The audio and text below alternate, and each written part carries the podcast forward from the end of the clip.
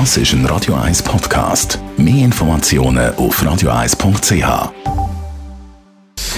Gesundheit und Wissenschaft auf Radio 1. Unterstützt vom Kopfwehzentrum Irlande Zürich. www.kopfwww.ch was man ja schon länger vermutet hat, bestätigt sich jetzt immer mehr mit neuen Studiendaten. Fußballer sind wegen der Kopfball später im Alter mehr von Demenz betroffen als der Rest der Bevölkerung. Genau gesagt ist das Risiko bei den Fußballern anderthalb Mal höher als beim Durchschnitt der Bevölkerung.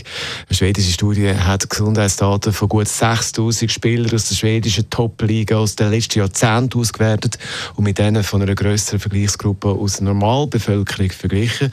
Und grössen, beziehungsweise äh, das grosse Demenzrisiko hat man aber nur bei den Feldspielern festgestellt, nicht bei den Goalie.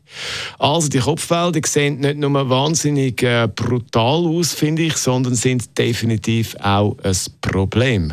Also für die Hobbyfußballer innen unter uns das mit den Kopfbällen am besten bleiben lassen. Ich finde, beim Hobbyfußball muss man ja definitiv nicht übertreiben.